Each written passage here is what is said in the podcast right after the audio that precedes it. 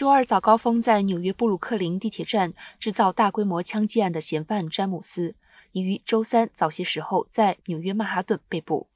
根据报道，警方根据市民向停止犯罪热线提供的线索，在曼哈顿下城一大道和 Street Marks 街地区逮捕了一名符合詹姆斯体貌体征的嫌犯。目前，他被拘押在纽约市警九分局接受盘问。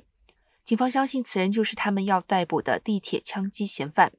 这起枪击案共造成了现场二十九人受伤送医，其中十人中弹。截至周三，仍有十名受害者留院治疗，但均无生命危险。